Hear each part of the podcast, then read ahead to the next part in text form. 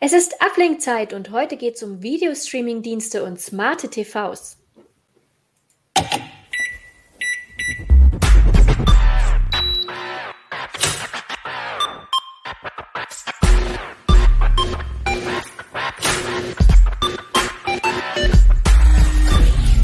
CT Uplink. Hallo und herzlich willkommen beim CT Uplink. Heute geht es um Streamingdienste, also um Netflix und Co. und was die so drauf haben. Und wir sprechen über aktuelle Smart TVs. Gleich mehr nach der Reklame. Mitarbeiter befinden sich heute oft alle an einem anderen Ort. Umso wichtiger sind für Unternehmen dabei ihre IT-Helden. Aber was brauchen diese IT-Helden? Eine Plattform für Firmen-PCs mit Leistung, Sicherheit, Verwaltbarkeit und Stabilität. Die Intel vPro Plattform. Hardware-unterstützte Sicherheit kombiniert mit Remote-Updates und Systemwiederherstellung. Die Intel vPro Plattform. Was IT-Helden brauchen. Build for Business. Weitere Informationen auf intel.de IT Heroes. So, jetzt geht's los. Heute soll es um Videostreaming-Dienste und smarte TVs gehen. Gerade wir Serien- und Filmfans stehen ja äh, momentan vor der unlösbaren Aufgabe herauszufinden, welcher Streaming-Dienst für uns der richtige ist. Und die Auswahl, die ist so riesig, dass das wirklich eine schwierige Entscheidung ist. Und schwierig ist auch die Entscheidung für den richtigen Fernseher. Wir bringen da aber heute Licht ins Dunkel und dazu habe ich mir zwei ganz wunderbare Kollegen aus der CT-Redaktion eingeladen, nämlich Ulrike Kuhlmann und Nico Joran. Am besten ihr stellt euch selbst kurz vor, Ulrike. Ja, hallo, ich bin Ulrike Kuhlmann. Ich teste bei CT ähm, Displays, also alles, was leuchtet und noch allerhand anderes Zeug. Ähm, und bin dementsprechend im Hardware-Ressort angesiedelt. Ja, ich bin Nico Joran. Ich äh, kümmere mich sozusagen um die Sachen, die dann in Ulrikes äh, Fernseher reinkommen, äh, nämlich um die Zuspieler und alle Dienste drumherum, alles, was irgendwie mit Heimkinotechnik zu tun hat, Sound, Audio, Schnittstellen, alles in diese Richtung. Ja, also geht's doch mal direkt los mit den Videostreaming-Diensten. Ich habe mir ja vor ein paar Monaten ein Disney Plus-Abo zugelegt, äh, weil ich ein, hoffnungsloser Nostalgiker bin und meine Tochter jetzt in dem Alter ist, wo sie auch langsam ein bisschen anspruchsvollere Trickfilme schauen kann. Und ich gucke mit ihr gerade meine ganzen Kindheitsklassiker. Die Gummibärenbande, Chip und Chap, die Rettungstruppe, DuckTales und ich merke auch, wie ich alles noch, wie, wie ich alle Intros noch einwandfrei mitsingen kann. Also das, ich ich liebe Hat sich ja es. schon gelohnt. Es, es hat sich gelohnt, ja. Ich, also, ne, Gummibären. Ihr kennt es wahrscheinlich auch. Hüpfen hier und dort und überall. Ja, also das läuft bei mir gerade. Was läuft gerade bei euch, Ulrike? Uh, ich gucke eigentlich gar nicht so viel. Äh, weil ich, äh, ja, genau. Ähm, was habe ich denn zum Schluss geguckt? Ich habe gerade neulich eine lange Nacht verbracht bei Netflix und ich kann mich gar nicht mehr an den Titel erinnern. War aber eigentlich so, ich, ich weiß nicht, ganz furchtbar, so richtig Binge-Watching habe ich gemacht. Das war schrecklich. Also danach hat es mir ein bisschen leid getan, weil ich mir wirklich die Nacht um die Ohren gehauen habe. Aber manchmal muss das ja auch sein. Nico, hast du dir auch die Nächte um die Ohren? Ich wollte gerade sagen, wie viel Zeit haben wir denn? Also bei, äh, bei Apple TV gucke ich gerade Acapulco, kann ich sehr empfehlen. Infiltration kann ich nicht empfehlen. Dann gucke ich ähm, auch auf Disney einige Sachen, da sind ja jetzt auch wieder Sachen angelaufen. Fand da jetzt äh, letztens eine sehr äh, Only Murders in the Building, kann ich auch sehr empfehlen. Oh, auf äh, Netflix, ne, super Serie mit Steve mhm. Martin. Und äh, äh, auf Netflix habe ich mir gerade Red Notice angeguckt. Ich hatte noch eine Woche Urlaub und musste jetzt sozusagen den Film nachholen.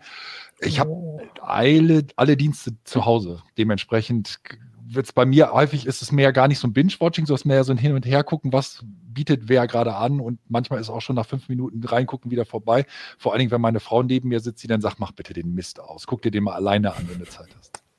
So oh, das, kann, das kann ich total nachvollziehen und das nur mal so am Rande. Ich weiß gar nicht, ob es sowas gibt. Was ich mir wünschen würde, wäre mal so ein Programmguide für alle Streamingdienste. Also ich habe drei und ich überlege aber tatsächlich einen davon wieder abzubestellen, weil mir das eigentlich auch zu viel ist und weil ich ob dieser ganzen Auswahl viel öfter zum Buch greife als früher abends. Ähm, Gibt da irgendwas, was mir hilft, einen besseren Überblick zu verschaffen? Naja, klar, die Programm, Programmzeitschriften versuchen das natürlich aufzugreifen. Ne? So, ein, hm. so die hört zu und drumherum hätte ich mal gesagt, die sind natürlich jetzt auch äh, daher angekommen in der heutigen Zeit. Äh, ob das noch sinnvoll ist, irgendwas Bedrucktes zu nehmen, in dem Fall weiß ich nicht. Da verändert sich ja doch immer ziemlich spontan was. Ich glaube, das Hauptproblem ist zurzeit, dass eigentlich alle auf die Blödsinnsidee kommen, ihren ganzen Content am Freitag rauszuschütten.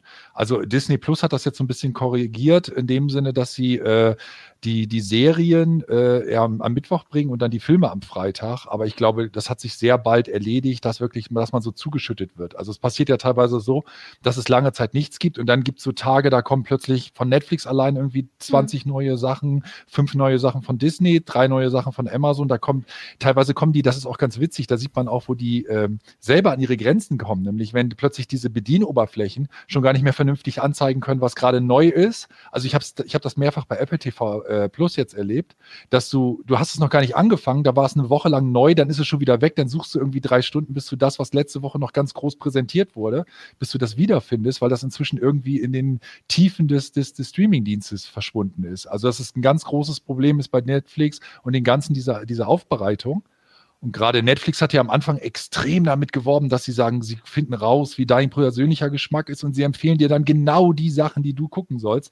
Naja, aber für so einen Dienst ist es natürlich schwer, wenn du da jetzt irgendwie 200 Millionen oder so in so einen Film versenkt hast, äh, dann nicht sozusagen dieser Versuchung zu, zu erliegen, geben, einfach diesen Film auch zu empfehlen, äh, weil man einfach sagt, Mensch, der muss ja auch geguckt werden. Also dementsprechend ist das mit diesen Empfehlungsalgorithmen so eine, so eine, so ein, auch so ein zweischneidiges. Ne? Okay. Und eine App, die das alles für mich erledigt, gibt es offensichtlich es auch gibt, noch nicht. Naja, es gibt, es gibt mehrere Apps. Ne? Es gibt halt, wer streamt es, es gibt äh, ähm, mehrere Apps, die wir auch selber benutzt haben, ähm, äh, als wir äh, diesen Artikel oder als ich diesen Artikel geschrieben habe. Ähm, das Problem ist es meistens, dass man so oder so erschlagen wird. Also es hilft mhm. mir halt wenig, wenn ich weiß, was alles kommt. Was du eigentlich möchtest, ist mehr so ein persönlicher Ratgeber. Na, nicht nur eine Auflistung, was kommt wo, sondern was gefällt mir. Und dafür muss man halt eigentlich eine Menge von den einzelnen Kunden wissen und nur genau, Komödie, das heißt, Komödie ja, alleine zum Beispiel reicht schon bei Netflix nicht mehr. Da kriegst du mhm. auch tausend Vorschläge und das kann halt total lustig sein, wirklich lustig, aber auch total Kinderkram, wo du sagen würdest, das ist so ein Teenie-Quatsch, gucke ich mir jetzt vielleicht gar nicht mehr an oder so. Ist ja auch altersabhängig. Also du musst im Prinzip eine Menge Daten von dir preisgeben. Dann wird der Algorithmus natürlich besser, wenn du alles, alles erlaubst sozusagen. Dann schlagen sie dir auch was Passenderes vor, aber also ich habe da zumindest Probleme mit. Das ist ein zweischneidiges Schwert, ja. Ja.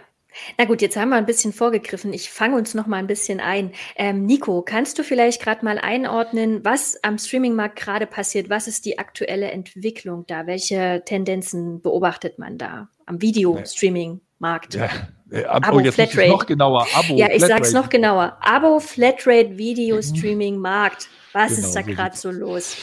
Ähm, also wir haben das ja, diese, äh, mit Disney Plus ging es ja los, haben wir es erlebt, dass halt tatsächlich die Studios, die früher die Inhaltelieferanten waren für alle Dienste, einfach sagen, wir machen das Business jetzt selbst, wir machen da selber ein Geschäft draus. Das heißt, wir ziehen alle unsere Sachen raus bei, bei den großen äh, ähm, Anbietern, die ja bis jetzt so ein, so, ein, so ein Vollsortiment geboten haben und machen da unseren eigenen Dienst. Und das haben wir jetzt halt bei Disney Plus erlebt.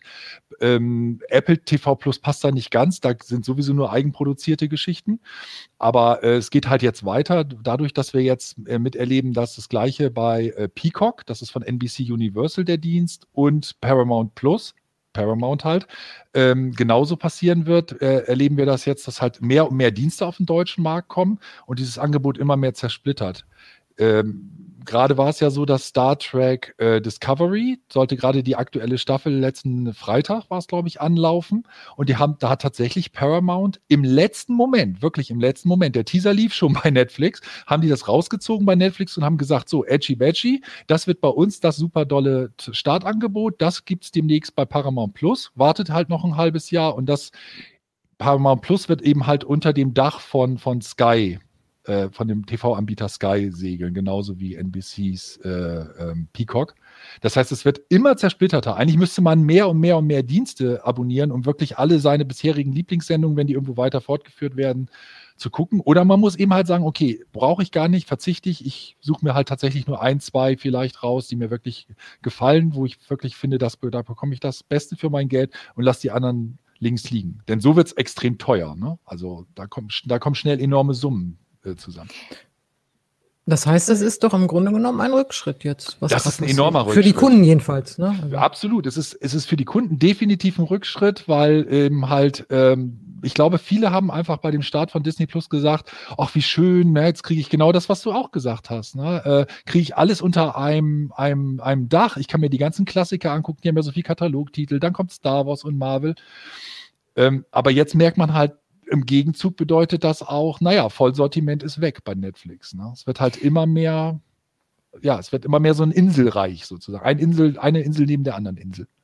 Ist dann Netflix oder wie attraktiv ist Netflix dann überhaupt noch, wenn denen alles wegbricht, was von extern quasi kommt?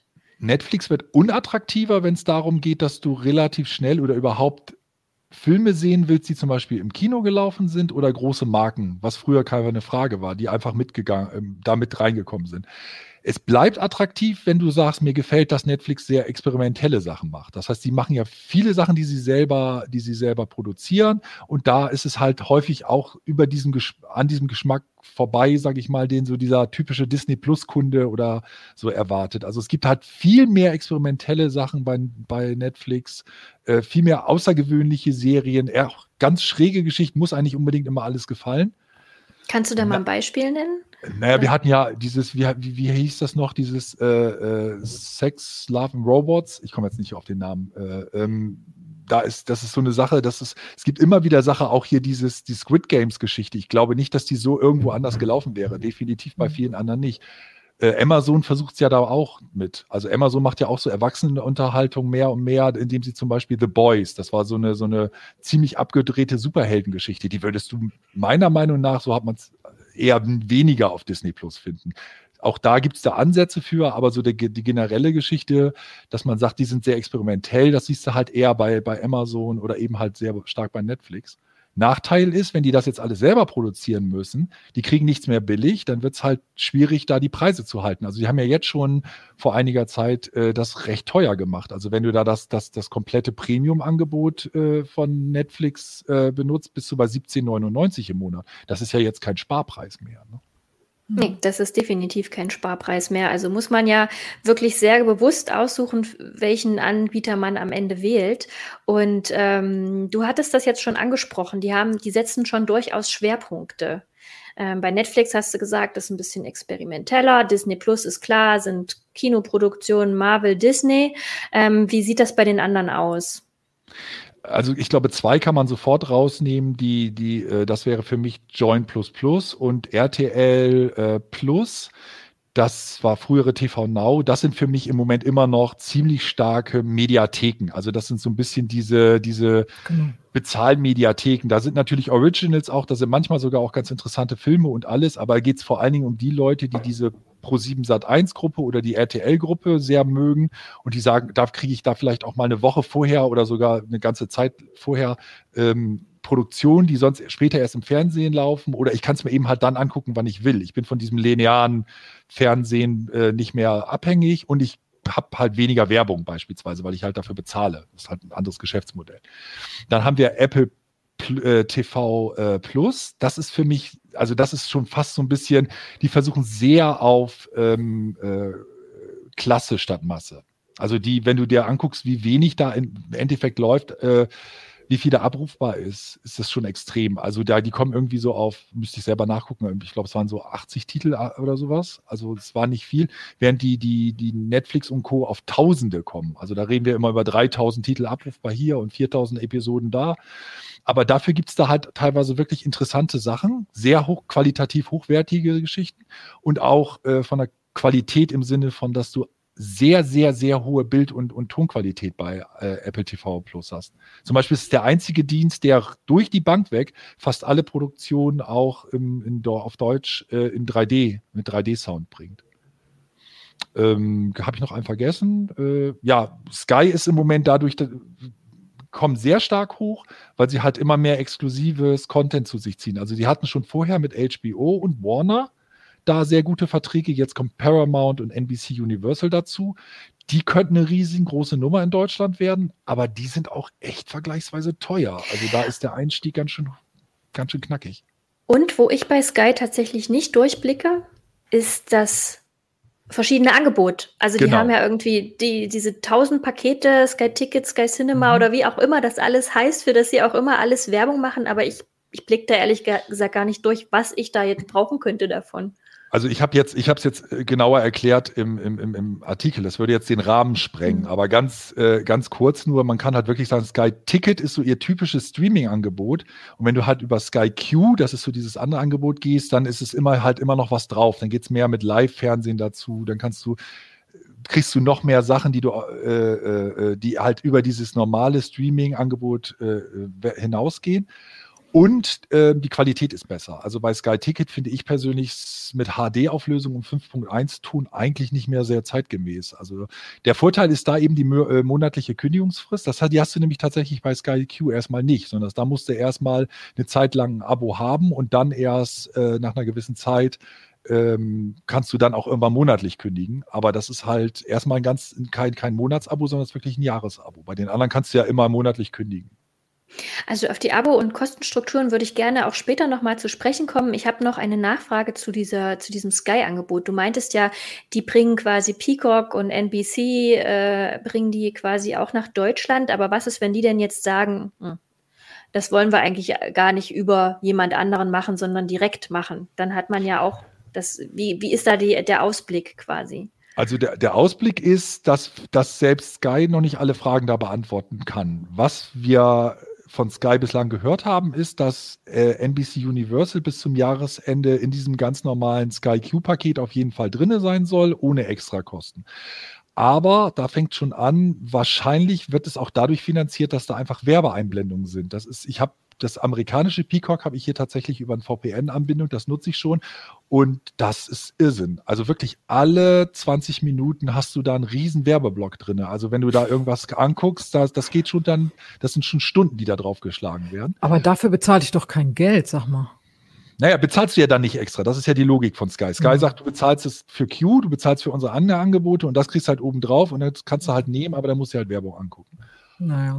Paramount Plus ist auch noch nicht so ganz klar. Äh, Da heißt es, naja, also du wirst wohl diese Angebote äh, auch äh, separat buchen können, aber da gibt es noch keine, keinen Hinweis, was das jetzt kosten wird. In den USA gibt es so verschiedene Preismodelle. Ne? Das ist sehr amerikanisch, ist es da immer äh, äh, einmal für, für, für äh, 4,99 meinetwegen mit so und so viel Werbung und 7,99 mit so und so viel Werbung. Die Amerikaner machen sehr wenig komplett werbefrei. Das ist meistens, wenn du es komplett werbefrei haben willst, so ein Angebot, ist es extrem teuer. Also irgendwie Werbung ist eigentlich immer dabei.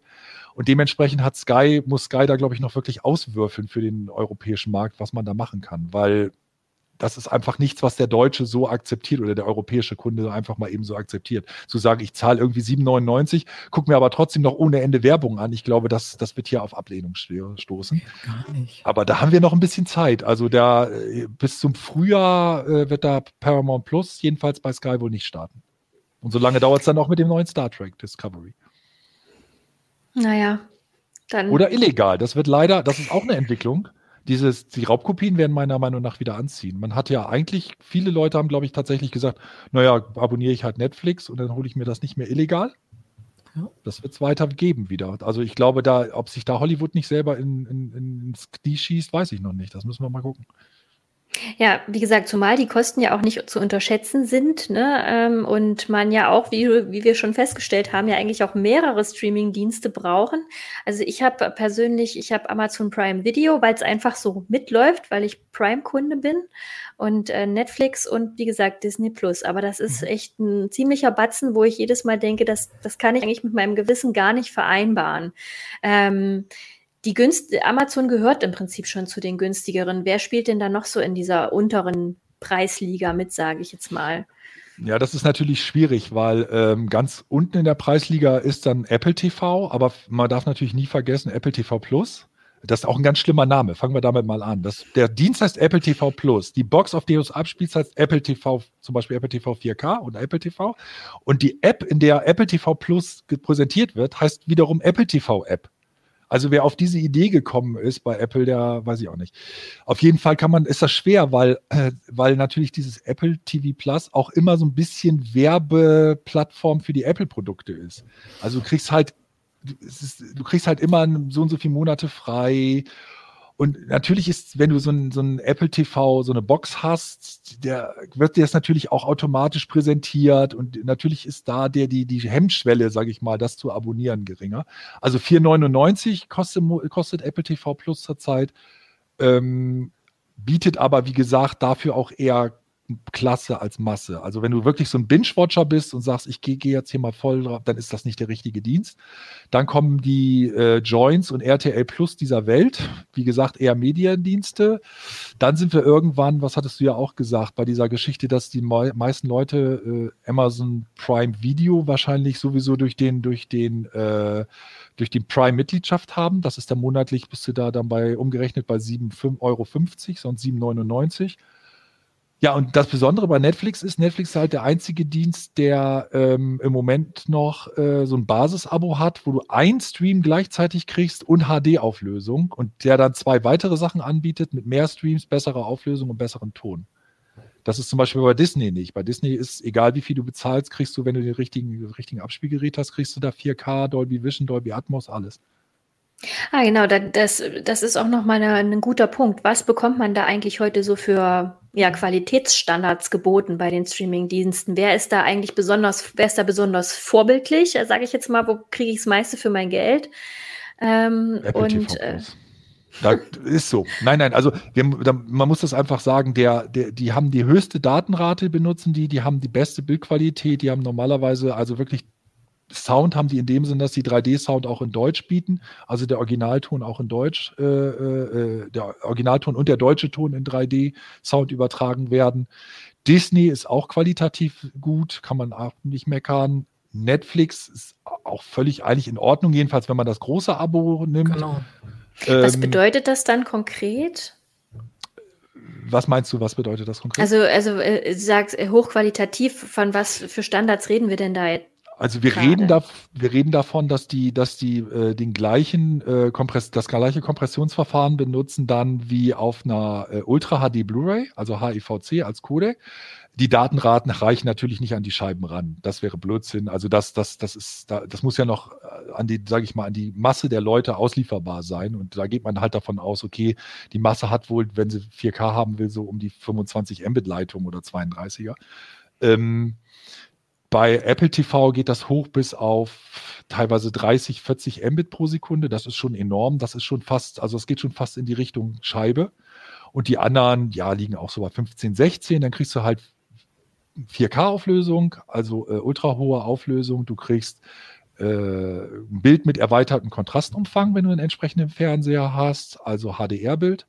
Ja, und entsprechend äh, Tonspuren. Und da ist eben halt bis jetzt das, dass die Deutschen bei den meisten anderen Diensten, äh, abgesehen jenseits von Apple TV Plus, immer so ein bisschen hinterher hinken sozusagen. Also bei den deutschen Angeboten wird der Ton eigentlich immer ist eher, eher ein bisschen schlechter als der amerikanische Ton, der englische Originalton.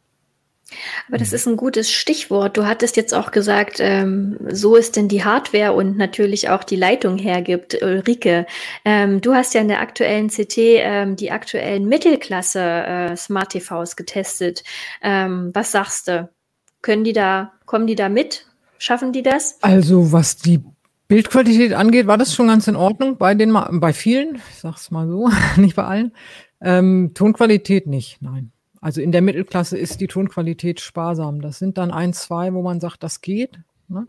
Und bei den anderen ist man eigentlich fast, also zwangsläufig bei externen Boxen oder Soundbar oder was auch immer. Ähm, da hat sich, also ich finde, es ist eher schlechter geworden. Ich glaube, dass die Tonqualität jetzt im Vergleich zum Preis, also Mittelklasse heißt jetzt, wir haben das so genannt, weil das ist so ein bisschen das, was ich denke, wer jetzt einen Fernseher zu Weihnachten kauft, also die Leute sind bereit, relativ viel auszugeben, tun es aber am Ende gar nicht. Ähm, das liegt so bei 1000 Euro, mehr oder weniger. Manchmal 800, kann auch mal ein bisschen teurer sein, aber so um den Dreh. Und die Fernseher, die wir da getestet haben, die sind tatsächlich so um 1000 Euro. Einer war ein bisschen teurer und die meisten etwas günstiger. Also dann 900 oder so, ne? Ähm, und da meine ich, dass man vor, sagen wir mal, zwei Jahren oder drei Jahren für 1000 Euro einen besseren Ton gekriegt hat. Entweder meine Ansprüche sind gestiegen oder es war einfach so. Ich kann, manchmal weiß man es nicht so genau, aber ich glaube schon. Die, die Geräte sind ja insgesamt von der Bildqualität her ganz gut, die Techniken werden immer besser und irgendwo sparen die Hersteller dann. Ne? Und dann wird dann oft am Ton gespart. Also das scheint ja auch so zu sein, dass die Europäer da geduldiger sind. Wenn ich jetzt das höre, dass Nico sagt, dass die Tonqualität im Original so viel besser ist und ähm, was man hier geboten kriegt bei den Streamingdiensten ist sie schlechter. Das spiegelt sich dann im Prinzip auch im Ton wieder. Die Leute, die dann irgendwie auf Ton Wert legen, haben sowieso externe Lautsprecher. Da ist es dann auch egal und die anderen hören es vielleicht gar nicht. Wie binden denn diese aktuellen äh, Smart-TVs, wie binden die denn diese Videostreaming-Dienste ein? Also natürlich über die Fernbedienung, aber wie machen die das denn auch im Betriebssystem, sage ich jetzt mal so? Mhm, also in der das Menüführung. Sind, genau, das sind Apps, also sozusagen, also TV-Apps oder auf dem TV-Apps, die sind im Betriebssystem, über das Betriebssystem. Und da haben heute die aktuellen, jetzt zum Beispiel die, die wir getestet haben, haben im Prinzip alle Apps, alle wichtigen oder alle meistgenutzten, das ist wichtig, ist ja immer so relativ, haben die drauf. Ähm, und erst in der unteren Preisklasse, wir hatten auch einen, der eben nochmal von Xiaomi, der nochmal ein bisschen billiger war, da war zum Beispiel dann kein Disney drin oder so, ne? Also keine App für Disney Plus. Ähm, ich könnte mir vorstellen, dass das teurer ist für den Fernsehersteller, diese App nutzen zu dürfen. Ähm, und dann sparen die halt daran. Aber die anderen haben das einfach drauf und es ist auch, da war ich ganz überrascht, alle Fernbedienungen haben direkt eine Taste für Netflix und Amazon. Das scheint dann doch hierzulande, scheinen aktuell die meistgenutzten Dienste zu sein. Ähm, das kann sich ja jetzt ändern, wenn es mehr Dienste gibt. Das heißt, ich muss noch nicht mal auf diese Home oder diese Startseite gehen, die oft nicht schön aussieht, sondern und kann direkt einfach klicken auf der Fernbedienung und rufe damit Netflix auf. So, das ist schon sehr komfortabel. Wenn ich jetzt nicht Netflix habe, sondern was weiß denn nicht Disney, ähm, dann muss ich halt auf den Startbildschirm und den kann ich mir so konfigurieren, dass die zum Beispiel die meistgenutzten Apps ganz vorne liegen, so dass ich da nicht lange suchen muss. Wenn es mir jetzt so auf das richtige Kino-Feeling angeht, mal abgesehen vom Ton, da haben wir ja schon gehört, da ist es besser, auf externe Geräte umzusteigen. Ähm, worauf muss ich denn da achten? Auf was für eine Displaytechnik setze ich da am besten? Oder mhm. wo sind da so die verschiedenen ähm, Vorzüge der einen oder anderen Technik? Also OLEDs gibt es ja auch immer noch und viele arbeiten ja auch noch mit LCDs. Also was ist so für das Kino-Feeling entscheidend vom Display her? Gesehen. Also wenn ich wirklich, also wir sprechen dann von Cineasten, äh, Nico gehört da sicher dazu, die ähm, im Dunkeln gucken, zum Beispiel. Das ist, also im Kino ist es halt auch dunkel, ähm, die dann entweder den Raum verdunkeln können oder, oder sowieso nur abends gucken. Ähm, denen würde ich weiterhin zu einem OLED raten. Ähm, das ist schon, und dann natürlich auch ein teureres. Dann kriegt man auch einen besseren Ton und dann kriegt man noch ein bisschen besseres Bild. Wir hatten auch ein OLED im Test. Interessanterweise ist das das erste OLED, was vom Hersteller auch so platziert wird, preislich, dass es unter 1000 Euro ist. Das ist sehr ungewöhnlich, also in 55 Zoll wohlgemerkt. Ein Meter Wel welches Gerät ist das? Das war von LG direkt. Das heißt oh, 55 OLED 19a oder so ähnlich. Sieht man jetzt auch in den Prospekten. Zu Weihnachten ist ja. das drin. Ähm, das war soweit okay, ähm, aber im Vergleich zu besseren OLEDs oder teureren OLEDs merkt man eben doch, wo LG gespart hat. So, ne? Also die Ausstattung war nicht so gut, ähm, sowohl was jetzt Anschlüsse angeht. Man hat zum Beispiel nur drei HDMI, das wird vielen nicht reichen. Ähm, was jetzt mit dem Kino nichts zu tun hat, sondern einfach so. Ähm, man kann darauf auch nicht ordentlich spielen, weil es ist auf 60 Hertz runtergetaktet und so. Also da waren schon etliche Einschränkungen. Ähm, und was Nico auch sofort bemerkt hat, war ich sehr fasziniert. Ich habe erst gedacht, ich habe mich verguckt. Dann kommt Nico rein ins Labor. Wir gucken das auch zusammen an, die Geräte, weil es reicht nicht, wenn es einer guckt. Und kommt rein, guckt sich um und sagt, äh, sag mal, wird der grün von der Seite? Da war ich ganz beruhigt. Tatsächlich ist es so, dass dieses OLED so einen ganz kleinen Grünschleier kriegt auf grauen Flächen. Das ist nicht kritisch, das ist so für Cineasten kritisch, deswegen würde ich denen auch raten, lieber die teureren OLEDs zu nehmen. Äh, die meisten werden das gar nicht sehen, aber solche Leute wie Nico oder Kino, die sind, kommen rein und sagen sofort. Ähm, das sind halt die Abstriche. Ich habe es gebrüllt und danach habe ich eine Runde geweint. So wollte sie es erzählen. ähm, aber ähm, ansonsten, wie gesagt, Cineasten, also wenn ich wirklich Kino-Feeling haben will, dann bin ich eigentlich beim OLED. Das muss ich sagen. Wir hatten auch einen LCD dabei, der Mini-LEDs im Backlight hatte und äh, sehr viele Dimming-Zonen. Das war von Samsung in diesem Fall. Das gibt es auch von anderen Herstellern. Ähm, das Bild war gut. Also ähm, das kam nicht, was jetzt den Schwarzwert angeht, nicht ganz an die OLEDs ran. Das ist einfach technisch erstmal nicht möglich. Ähm, aber ansonsten hat das eine ungemeine Strahlkraft und hat gerade HDR-Inhalte, was ja für Cineasten wichtig ist, sehr, sehr gut dargestellt. Also da die, Grenzen zu verschwimmen so ein ganz bisschen. Ne? Früher hätte ich ganz eindeutig gesagt OLED, jetzt würde ich sagen, naja, wenn man jetzt mehr Geld ausgibt und vielleicht ein LCD mit ganz vielen Dimming-Zonen kauft, könnte ich da rankommen, auch wenn ich jetzt vielleicht nicht den Schwarzwert habe. Aber ihr hattet da, war ein, ein Gerät im Test, ne? Der ist Samsung, aber ähm, wie sah es denn da bei mhm. den anderen aus? Ist das Standard in der Mittelklasse tatsächlich? Nein. Nein, absolut nicht. Und das war natürlich auch das teuerste Gerät, also der hat 1200 gekostet.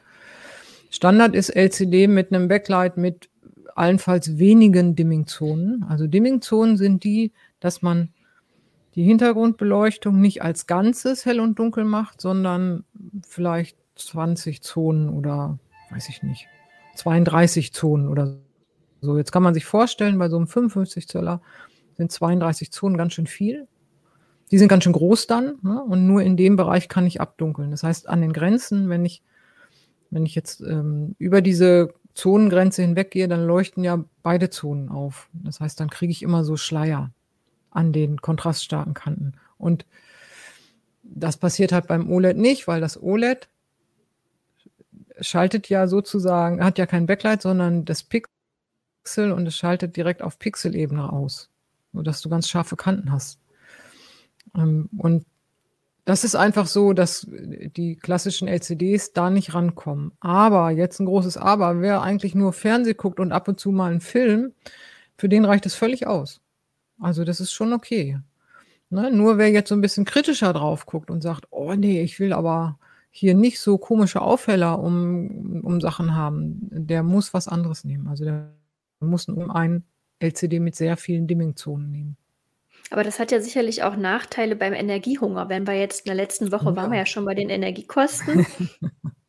genau, das stimmt. Interessanterweise kann man es absolut nicht sagen. Der äh, Samsung, der mit seinen vielen Dimming-Zonen hatte erstmal ähm, den, war in der höchsten Energieeffizienzklasse, also in der besten, das war in dem Fall F, das hat sich ja geändert mit den Energieeffizienzklassen. Klingt nicht gut. Nee, klingt nicht gut, aber das ist, war ganz gut. Also die meisten Fernseher oder ich würde mal sagen 95 Prozent der Fernseher liegen heute in G. Die Energieeffizienzklassen wurden neu festgelegt. Und äh, da, die wurden alle abgestuft. Ne? Und auf G und Samsung hat es geschafft mit dem auf F, aber, jetzt kommt das große Aber, nur im Standardbetrieb, nicht im HDR-Betrieb. Im HDR-Betrieb verdoppelt sich die Leistungsaufnahme und damit landen die dann natürlich auch in G. Das ist so ein bisschen, naja, Augenwischerei. Ähm, die Leistungsaufnahme, gerade bei HDR, wo es ja um sehr hohe Spitzenhelligkeiten geht, ist enorm. Also die ist enorm hoch. Im normalen Fernsehbetrieb ist es nicht so. Also da ist es deutlich niedriger. Ne? Da ist, also wie gesagt, es geht teilweise bis zur Hälfte runter oder bis doppelt so hoch, je nachdem, von wo aus man guckt. Ähm, und G ist okay. Es geht zwar nicht schlechter als G, aber das hat leider keine Aussage. Man muss dann wirklich genauer gucken, wie viel nehmen die denn jetzt. Und wenn jetzt ein Fernseher 100 Watt nimmt, ja, meine Güte, jetzt muss man mal zurückdenken, Glühbirnen 100 Watt, die waren sehr hell, aber 260 Watt war dann auch gar nicht so viel. Also ich glaube, das ist nicht das Kritische. Also die, die Energie, äh, ja, wenn jemand den ganzen Tag, wo der Fernseher den ganzen Tag läuft, das gibt es ja auch durchaus, ne, wo, wo der Fernseher den ganzen Tag läuft, da würde ich mehr drauf gucken, aber nur weil ich mal abends einen Film gucke, finde ich, gibt es dann relevantere Einsparungen. Beispielsweise, dass ich den Fernseher irgendwann ganz ausmache, also vom Netz trenne. Das ist gerade ein ganz interessanter Aspekt, den du sagst, den, den Fernseher den ganzen Tag nutzen oder zumindest sehr lange nutzen. Es ist ja so ein bisschen verlockend, solche Bildschirme vielleicht auch mal als Monitore zu benutzen. Ja. Dann macht äh, man sie aber nicht so hell. Das ist nicht so schlimm. Aber haben, würden denn die äh, Geräte, die ihr getestet habt, sich alle dazu, äh, würden die sich alle dazu eignen oder wie würdest du das beurteilen? Also sie erlauben zumindest alle ähm, oder geben die Möglichkeit, alle ähm, unbeschnitten 4K-Inhalte darzustellen, ohne dass das irgendwie verzerrt wird oder an den Seiten abgeschnitten oder was auch immer. Also es wird wirklich eins zu eins, ne? also pixelgenau dargestellt. Und die Darstellung war auf allen soweit okay. Jetzt weiß ich nicht, ob man vor einem 55 Zoller wirklich ernsthaft arbeiten will. Aber natürlich, für eine Videokonferenz zum Beispiel. Für Spielen sowieso. Ich wollte gerade sagen, es gibt ja die Gaming-Monitore, wo wir jetzt schon langsam erleben, dass tatsächlich, hatten wir ja jetzt auch einmal, äh, der dann einfach plötzlich nur in, in, in einer riesigen äh, Größe angeboten wurde. Ja. Das ist schon heftig. Oder jetzt ja. tatsächlich auch auch das gesagt wurde, ja, wenn du jetzt einen haben willst zum Spiel mit HDMI 2.1, dass wir Hersteller haben, die gesagt haben, ja, aber wir haben kein Gerät von HDMI 2.1 unter 55 Zoll. Also konntest genau. du gar nicht kriegen. Genau. Punkt. Genau. Das sind dann im, im, Prinzip Fernseher ohne Tuner ähm, und die werden dann als Gaming-Monitore klassifiziert. Gaming ist ja nochmal eine andere Anforderung. Also wenn man jetzt nochmal auf den PC geht, wenn ich das wirklich als mal als Arbeitsfläche nehmen will, sind ja nicht alle 55. Es gibt ja durchaus kleinere Fernseher auch. Ähm, da ist dann vielleicht schon ein bisschen realistischer. Oder wenn ich zum Beispiel eine Videokonferenz mache. Ne? Mhm. Und das ist ja auch gar nicht so schlecht, wenn, wenn ich dann, da muss ich nicht so nah dran gehen. Ich kann mir die Leute da auf den Schirm holen, dann dient das Fernsehgerät einfach als Monitor. Und das können die. Das ist alles gut. Fürs Gaming brauche ich aber was anderes. Da brauche ich nämlich eine schnelle Elektronik und ein schnelles Panel. Ähm, weil äh, du willst ja, dass die Bewegungen scharf bleiben, auch beim Spiel. Ähm, und äh, das, da darf auch keine Latenz und sowas drin sein. Ne? Also wenn ich die, den Joystick oder die Maus bewege und das Ding reagiert erst später, das heißt, es hängt so hinterher, wie so an so einem Gummiband, das geht gar nicht. Jetzt bieten viele Hersteller für ihre Fernseher so einen Modus an, der heißt dann auch PC oder so. Da ist die Latenz nahezu null. Ist noch ein ganz bisschen da, wenn man sie nachmisst, aber spüren tut man sie eigentlich nicht mehr.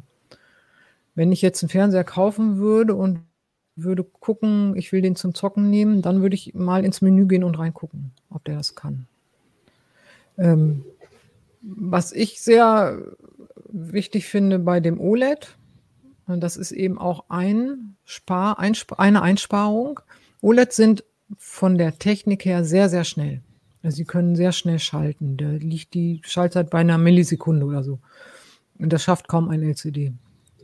Aber LG hat in diesem günstigen OLED die Ansteuerelektronik so, sag ich mal, sparsam ausgelegt, dass der maximal mit 60 Hertz angesteuert wird. Und das ist ähm, nicht zeitgemäß. Also die Gamer heute, die wollen mindestens 120, 144 Hertz. Manche können auch schon 240 Hertz. Und das ist sehr schade. Dieses Fernsehgerät würde eigentlich mehr bieten, aber es ist eben aus Einspargründen für Gamer im Prinzip untauglich. Okay. Ich könnte mir vorstellen, dass einige darauf einfallen. Jetzt zu Weihnachten denken sie, ja geil, Monitor, äh, einen OLED-Fernseher unter 1000 Euro, den nehme ich, da können wir zocken. Und dann merken sie auf einmal, uh, oh weh, das war jetzt nicht so schlau. Hm. Apropos äh, so ein bisschen schlau und zukunftssicher, ähm, was ja auch so durch die Lande geistert, ist ja 8K. Ich glaube, die Streaming-Dienste bieten das noch nicht an, ne, Nico? Das geht ja auch wahrscheinlich äh, gar nicht durch irgendeinen. Doch, also, ja, ja, klar. Also das, das Thema. Manchmal, das, ne? Ja, das, das, Thema, das Thema ist natürlich da und natürlich gibt es auch immer wieder, ich meine, wenn ein Hersteller zum Beispiel wie Samsung äh, 8K-Fernseher herstellt, dann ist natürlich auch da sehr schnell, ist man schnell, sehr schnell dabei, dass es sagt, man, man, wir arbeiten schon mit den Streamingdiensten zusammen. Und man darf natürlich nicht äh, äh vergessen, diese Streamingdienste können tatsächlich für einen einzelnen Fernseher, wenn es drauf ankommt, einen Stream rausschicken. Das ist überhaupt kein Problem. Dieser, dieser Fernseher meldet sich mit seiner TV-App bei dem Streamingdienst an Und der kriegt dieser eine TV, dieser eines, diese eine Fernsehmodell bekommt dann einen einzelnen Stream nur für sich. Sowas haben wir sogar schon erlebt, als zum Beispiel äh, Samsung mit HDR 10 Plus und sowas kam. Da wurde wirklich gesagt, so, jetzt haben wir zwar noch irgendwie eine Handvoll Geräte auf dem Markt, aber wir haben jetzt irgendwie einen Vertrag mit Amazon und wenn das Gerät äh, bei Amazon Video und wenn das Gerät erkannt, wenn diese Geräte erkannt werden, dann kriegen die ihren speziellen Videostream, der HDR 10 Plus hat. Also solche Sachen sind natürlich möglich. Das Problem ist, und da haben andere Ulrike und ich ja auch schon mal einen größeren Artikel dazu geschrieben, ist es, äh, es gehen so viele Probleme damit einher. Ähm, zum einen, dieser jetzige Codec ist eigentlich dafür nicht gedacht, denn der Sprung von 4K auf 8K ist keine Verdopplung, sondern eine Vervierfachung des, der Auflösung. Das heißt, äh, jetzt einfach zu sagen, hu, wir streamen jetzt mal eben mit 16 Mbit pro Sekunde und jetzt machen wir das mit der vierfachen Geschwindigkeit, damit 8K rauskommt, ja. das wird wohl bei den meisten dann nicht mehr funktionieren, bei den heutigen, die, bei den Anschlüssen, die die meisten Leute haben, weil wir reden hier über konstante Datenraten. Ne? Wir reden nicht darüber, dass das irgendwelche Spitzenwerte sind, die jetzt irgendwie der Provider einem irgendwie mal erzählt hat, als man den Vertrag abgeschlossen hat. So, das sollte dann schon ein bisschen konstanter sein. Und die nächste Geschichte ist, also ich bräuchte eigentlich neue Codecs und dann geht's los. In dem Moment, wo ich einen neuen Codec benutze, ein besseres Kompressionsverfahren, Kompressionsverfahren, muss ja auch irgendwo der passende Decoder im Chip, äh, Chip im Fernseher sein. Also oder, oder in irgendeinem Player, den ich vielleicht auch extern daran schließe, aber irgendwo muss das wieder dekodiert werden. Und da sind wir einfach bei den neuen Codec-Variationen und gar neuen Varianten noch gar nicht so weit. Also sie sind da noch alle sehr im experimentellen Stadium. Und naja, ein Player ginge ja nicht weil ich kriege ja über das 4 äh, HDMI Genau, dann geht's los. Da müsste ich genau, da müsste ich einen HDMI 2.1 Zuspieler an einem passenden Fernseher haben und und und. Aber Hollywood, also wir haben ja wirklich ein Interview damals gemacht mit der Hollywood-Produzenten, die wirklich und Technikern, die gesagt haben, äh, für uns völlig unattraktiv, weil es sieht kein Mensch, du brauchst riesengroße Schirme, um da einen Unterschied zu sehen. Und für uns sind das Datenmassen, die wir irgendwie machen, äh, die wir, die wir da hin und her schieben müssen. Für die kleine Klientel, die das da mal irgendwann abruft, das ist für uns eigentlich relativ witzlos. Also was man jetzt gesehen hat an Demomaterial, was dann immer mal irgendwie zum Beispiel auf Messen läuft, das wird dann noch explizit von den Fernseherstellern produziert, von speziellen Firmen, nur für diese Messen. Also das hat nichts damit zu tun, was ich im normalen Leben abrufen kann. Und vielleicht noch eine kleine Sache. Manchmal liest man sowas wie, oh, dieser Film ist schon in 6K aufgenommen. Weil wenn, wenn der in 4K ausgestrahlt wird, hört man aber häufig, oh, ist schon in 6 oder 8K ist der neue Red Notice zum Beispiel auf Netflix aufgenommen. Glaube ich, 8K war es. Der Grund dafür, dass man das macht, ist nicht, dass man sagt, hu, guck mal, jetzt haben wir in 8K aufgenommen, dann können wir den irgendwann in 8K ausspielen. Sondern das sind meistens Action-Szenen äh, Actionfilme. Und wenn die Leute rennen und man fährt mit so einer Kamera hinterher, dann kann man das nie 100% so halten, dass das nicht wackelt. Aber wenn du 8K Auflösung hast, dann kannst du da in, in der Postproduktion, Postproduction, kannst du da ein 4K-Bild rausschneiden, das nicht wackelt, weil das immer, du kannst das sozusagen beim Rausschneiden kannst du mitgehen und dadurch kannst du dir diese optische Stabilisierung beim Dreh kannst du dir sparen. Und viele Regisseure sagen, sie mögen das, das nennt man Reframing. Das heißt, die nehmen eine Sache auf und können dann nachher im Schnitt sagen, ah, hat mir doch nicht so gut gefallen. Schieb mal die Kamera ein bisschen weiter nach rechts. Schieb mal die Kamera ein bisschen weiter nach links. Und so hast du Fleisch. Du hast einfach Fleisch, um aus diesen 6 oder 8K dann eine gute 4K-Fassung zu machen. Und dieser Techniker aus Hollywood hatte gesagt, so, und jetzt überleg dir mal, mit wie viel K du aufnehmen musst, um noch Fleisch zu haben für 8K. Das heißt, du müsstest in 10, 12 oder noch mehr aufnehmen. Das ist absolut absurd. Solche Techniken sind auch, stehen auch gar nicht massenhaft zur Verfügung. Also da, da würde ich mich nie im Leben auf irgendwelche 8K-Geschichten einlassen. Das ist Marketing sprechen. Ich, hab, ich hatte nur noch gefragt, weil ich im Hinterkopf Außer, habe, die äh, Ulrike, Ulrike, Entschuldigung, Ulrike macht so, puff, ja. Jetzt puff. kann man jetzt nicht sagen, 8K ist für nichts zu nutzen. Nein, eben, Und, aber für, äh, aber für tatsächlich Videostreaming sehe ich auch hm. noch nicht. Es gibt schon mal so Teststreams, aber das, das kann man alles vergessen. Das, ähm, ich verstehe. Ich, ich, ich, ich habe nur gefragt, auch weil ich bin ja Fotografin. Genau. Und so ein 4K-Fernseher genau. mit seinen 8 Megapixeln, ne? Dann Hallo? ich mir total Mühe und oh, und dann denke ich, ja, das ist so ein bisschen Wäre mal mit 8K, wären ja schon so 30 Megapixel, ne? Wäre schon ein bisschen. Ja, genau. Das ist auch, was ich als einzigen sinnvollen Anwendungsbereich sehe für 8K-Fernseher. Also man hat beim Fernsehgucken nichts dafür, man hat beim Streamen nichts dafür, man hat beim Zuspielen von Videos schon mal gar nichts dafür. Äh, davon, weil äh, das kriegst du nicht rüber, die Datenrate, aber Fotos tatsächlich. Ähm, wenn man das macht, ähm, dann hat man natürlich mehr Pixel zur Verfügung, auf denen man seine Fotos darstellen kann. Und das ist natürlich so ein Einsatzgebiet, wo ich denken würde, ja, kann man sich mal angucken. wie gut die das dann machen, ne? wie gut das dann wird. Ähm, aber das, das macht, das macht das Ganze sehr spitz. Also das ist eine sehr spitze Zielgruppe, die ich dann mit 8K-Fernsehern mhm. erreiche. Ne? Die genau. brauchen auch eigentlich gar keinen Fernseher. Die wollen eigentlich ein großes Videodisplay haben mit 8K-Auflösung. Die könnten sich also auch einen 8K-Monitor kaufen. Und dann ist es noch so, man muss man gucken, wird denn dieses 8, wie lege ich das 8K an? Also ähm, verbinde ich die Kamera direkt? Es gibt ja Kameras, die können auch schon das ausgeben. Ähm, wird das dann wirklich angenommen vom Fernseher oder muss ich ne, mit dem USB, was auch immer, ne, also da rangehen und ist dann der Player auch so fit, dass er die 8K wirklich einliest und ausgibt? Ähm, und wie ist die Bildberechnung? Manche Hersteller neigen dazu, eine eigene Bildberechnung über die Fotos zu legen, was man, wenn man ein eigenes Foto gemacht hat, nicht so schön findet. Also Sag das sollte man sich dann. Die sagen halt mal Bildverbesserer. Bildverbesserer. Das sollte man sich vorher angucken. Aber tatsächlich Fotos ist aus meiner Sicht eine Rechtfertigung für ein 8K. Was es sicher nicht ist, ist es Zukunftssicherheit. Viele überlegen ja, wenn ich mir jetzt, die haben noch, noch nicht mal, was heißt noch nicht mal, sie haben noch einen alten Fernseher, der hat vielleicht noch HD-Auflösung und sagen, oh, es wird jetzt aber echt Zeit. Steige ich jetzt also auf 4K um, weil das ist das, was man im Augenblick angeboten kriegt? Ähm, oder gehe ich nicht gleich auf 8K, weil wenn das wieder so lange dauert, bis ich mir einen neuen Fernseher kaufe, dann könnte ich doch jetzt 8K kaufen und dann bin ich für die Zukunft gerüstet. Das ist ja so die Überlegung.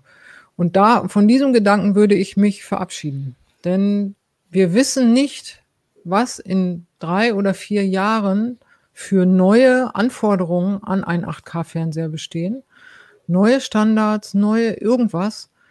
Und das kann dann womöglich mein gutes Stück nicht. Dann ärgere ich mich ja schwarz. Hm. Das ist ja das Problem der Early Adapter. Also ne, die Ware sehr früh kaufen, weil sie gerade technisch völlig up-to-date sein wollen. Und die kaufen aber meistens dann eben nach drei Jahren nochmal neu, weil sie sagen, naja gut, mache ich das jetzt so.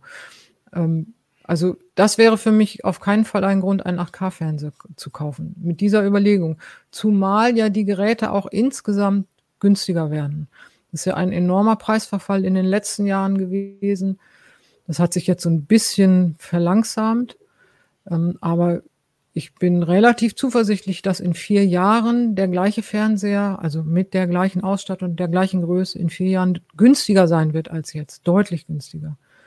Von daher spare ich dann auch nichts, wenn ich jetzt sage, ah, ich kaufe mir jetzt ein 8K. Da kann ich fast nur auf die Nase mitfallen. Also okay. nein, kein Grund. Aber es ist ja, eine, ist ja eine gute Nachricht, dann muss man ja auch nicht so viel Geld ausgeben. Das stimmt. Dann sind die 8K-Fernseher natürlich viel teurer und sie verbrauchen deutlich mehr Energie, was mhm. ja ganz klar ist. Ne? Sie haben mehr Pixel, die Pixel sind kleiner und durch diese kleineren Pixel kommt nicht so viel Licht durch. Ich muss hinten also mehr Backlight geben. Und beim OLED ich habe weniger Fläche, die leuchten kann, also muss ich die heller leuchten lassen, damit sie genauso hell sind. Also die Leistungsaufnahme ist deutlich höher, deutlich. Also mehr als doppelt so viel. Okay, also ich fasse das jetzt nochmal zusammen. Der Streaming-Markt, der zerstückelt sich weiter. Für uns wird es schwerer. Es lohnt sich aber tatsächlich auch noch ein bisschen abzuwarten, weil gerade bei den US-amerikanischen Studios passiert da noch einiges. Ähm, die Preise schwanken extrem, ähm, aber man kann seine Nische finden. Wenn man vielleicht eher auf Kinderfilme und Kinoproduktionen steht, dann geht man zu Disney Plus. Wenn man eher den krasseren Kram will, dann guckt man bei Netflix. Wenn man so ein bisschen cineastischer hoch oben ist, dann guckt man sich bei Apple Plus mal um. Und ähm, genau, und die Mittelklasse-TVs, die machen das alle auch ganz gut äh, beim Wiedergeben. Und die gute Nachricht war ja auch, dass der OLED ein bisschen günstiger Unter 1000 Euro, ist. genau, ja, aber nichts für Gamer ist. Nichts für Gaming, aber für Cineasten, also für Leute mit einem höheren Anspruch an, an die Bildqualität, aber dass auch die LCDs da mit ihrer. Also den günstigen LC, äh, OLED würde ich nicht für Cineasten empfehlen. Okay. Ähm, die anderen OLEDs sehr wohl. Und ja, die LCD-Technik holt auf, das kann man sagen. Ja. Also, LCD-Technik holt das auf. Muss ich sogar ja. zugeben, als ah. eingeschworener OLED. Na, das ist doch ein schönes Fazit. Ja. Also, wer noch mehr darüber wissen will, der kann auch noch mal in die aktuelle CT schauen. Das ist die rote Variante mit der Heizung auf dem, auf dem Titelblatt. ähm, denn da ging es in der Zeit, in der Ausgabe ging es auch darum, wie man clever Geld spart bei Strom und Gas, denn die Energiekosten steigen ja gerade immens. Ähm, bevor es jetzt weitergeht mit euren Kommentaren zur letzten Sendung, kommt jetzt noch mal Reklame. Mitarbeiter befinden sich heute oft alle an einem anderen Ort. Umso wichtiger sind für Unternehmen dabei ihre IT-Helden. Aber was brauchen diese IT-Helden? Eine Plattform für Firmen-PCs mit Leistung, Sicherheit, Verwaltbarkeit und Stabilität. Die Intel vPro Plattform. Hardware-unterstützte Sicherheit kombiniert mit Remote-Updates und Systemwiederherstellung. Die Intel vPro Plattform. Was IT-Helden brauchen. Build for Business. Weitere Informationen auf intel.de IT Heroes. So, da sind wir wieder. Also in der vergangenen Woche ging es ja im Uplink um die steigenden Energiekosten und wie man clever ähm, Geld sparen kann. Ähm, das Feedback zur Sendung war entsprechend vielschichtig, äh, ähm, weil viele das Problem plagt. Plagt es euch denn auch, äh, Nico und Ulrike? Wie geht ihr damit um gerade? Tatsächlich aufgrund des Titels ist es mir nochmal ins Bewusstsein gekommen und es ist ähm, zu Hause gerade ein bisschen strittig, welche Geräte wann laufen, wenn keiner im Raum ist sozusagen. Ähm, hatte ich mir nochmal so einen Adapter mitgenommen, so einen Messadapter, haben wir jetzt auch nochmal ähm, auf Heise Online veröffentlicht. Das sind diese kleinen Stöpsel, die ich zwischenstecke ähm, in die Steckdose äh, zwischen den eigentlichen den Stecker des Gerätes und der Steckdose und äh, da kann ich dann sehen, wie viel Energie die verbrauchen. Es geht mir im Wesentlichen um den Standby-Betrieb. Da hatten wir ja vor einiger Zeit, hatte Nico ja auch mal vor einiger Zeit enorme Höhen bei AV-Geräten äh, festgestellt. Das hat mir so ein bisschen Angst gemacht, weil bei uns die ganze AV-Anlage oft den ganzen Tag läuft. Ähm, also nicht an ist, aber äh, an der Steckdose sozusagen. Mhm. Und zu meiner Erleichterung musste ich feststellen, dass da alles in Ordnung ist. Also die liegen alle da bei 0,3 Watt oder so und das finde ich ist okay, damit kann ich leben. Interessanterweise mein aktueller Fernseher war da nicht ganz so friedlich. Mm, der schaltet sich nicht immer so schnell in den Standby. Damit bin ich sehr unzufrieden. Nico, wie geht's dir da? Äh, ähnlich. Also ich glaube, dass das Wichtigste ist tatsächlich äh, aufzupassen, wenn man nicht im Raum ist, vielleicht nicht tatsächlich den Fernseher laufen zu lassen und dann irgendwie rauszugehen und zwei Stunden später wiederzukommen und dann ist irgendwie äh, seit zwei Stunden läuft da der Fernseher vor sich hin bei voller Beleuchtung oder sowas. Ähm, ich glaube, da kann jeder was machen. Äh, ich muss ja auch immer Strom sparen, um am Ende des am, am Abend dann die äh, die 12-Kanal- oder 10-Kanal äh, Heimkinoanlage noch betreiben zu können und dabei nicht komplett arm zu werden. Nein, ähm, ist tatsächlich so. Also ich, ich, ich sehe auch bei mir, dass ich halt tatsächlich immer ein bisschen dazu äh, neige, Sachen einfach dann nicht auch hinter mir dann auszumachen und dann laufen zu lassen. Ähm, das, das wird eine teure Angelegenheit hier sehr schnell, klar. Und natürlich ist Homeoffice auch keine Frage, ist natürlich auch was, wo man, was schon ein Unterschied ist. Ne? Also das, Betreib, der, so das Betreiben von Sachen und von, von Anlagen, während man zum, äh, häufiger zu Hause ist, das macht schon einen deutlichen Unterschied auf den Rechnungen, klar. Ja, das glaube ich. Also, da hat auch ein, äh, User vom aus dem Heise-Forum, der Powersurfer, eine ganz praktische Anregung noch gehabt, denn, ähm, glaube ich, ein Tipp war, alte Geräte durch Neugeräte zu ersetzen. Und, äh, er meinte nun: „Warum denn eigentlich gegen Neugeräte tauschen? Man findet sehr günstige Ge Geräte, die nur ein bis zwei Jahre alt sind, auch von, äh, Markenherstellern bei eBay Kleinanzeigen oder so. Und gerade wenn man beispielsweise sehr alte Geräte hat, lohnt sich das auch in jedem Fall schon mal.“ Ähm, und er empfiehlt auch auch Photovoltaikanlagen, da die Kredite wohl auch im Moment sehr günstig sind und ähm, trotz Homeoffice und deutlich mehr Computerausstattung durch Kinder hat er es geschafft, seinen Stromverbrauch durchaus signifikant zu reduzieren. Ähm, das finde ich ist auch eine sehr gute Anregung, nicht immer alles direkt gleich niegelnagelneu, sondern fast neu gebraucht zu kaufen. Ähm, ja, ansonsten, äh, wie gesagt, haben sich viele Leute sehr gefreut, dass Georg mal wieder zu Gast in der Sendung war. Manche haben sich die Technik-Range zurückgewünscht und ähm, ein ziemlich großer Teil ähm, hat angeregt, diese ganze Smart Home Technik, die man sich anschafft, um den Stromverbrauch zu optimieren und zu äh, überwachen, dann einfach wieder abzuschaffen und so Strom zu sparen. Naja.